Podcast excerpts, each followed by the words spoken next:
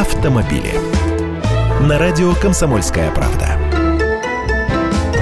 Здравствуйте. Послаблений в правилах для мотоциклистов не будет. Специальной нормы, разъясняющей правила движения мотоциклов между рядами машин, не появится в правилах дорожного движения.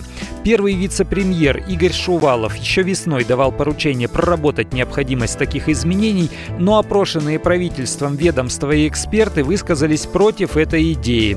В МВД назвали ее нецелесообразной. Полицейские ссылаются на пункт правил дорожного движения 9.7. В нем говорится, если проезжая часть разделена на полосы линиями разметки, то движение транспортных средств должно осуществляться строго по обозначенным полосам. Наезжать на прерывистые линии линии разметки разрешается лишь при перестроении, это я прямо процитировал.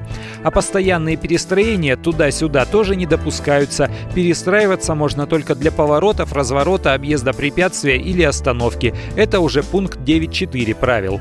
Параллельное движение нескольких транспортных средств в пределах одной полосы правилами не запрещается. Вот на это всегда ссылаются мотоциклисты. Только подобное допустимо при условии соблюдения безопасного бокового интервала а он при нынешнем ГОСТе уменьшен до 2 метров 75 сантиметров. Такой стандарт применяется кое-где уже в Москве. И в таких местах ехать машине и мотоциклу опасно или даже невозможно. Поэтому мотоцикл лавирует между машинами, постоянно пересекая линию разметки. Я Андрей Гречаников, ты эксперт комсомольской правды. С удовольствием общаюсь с вами в программе «Дави на газ» по будням в 8 утра по московскому времени. Автомобили.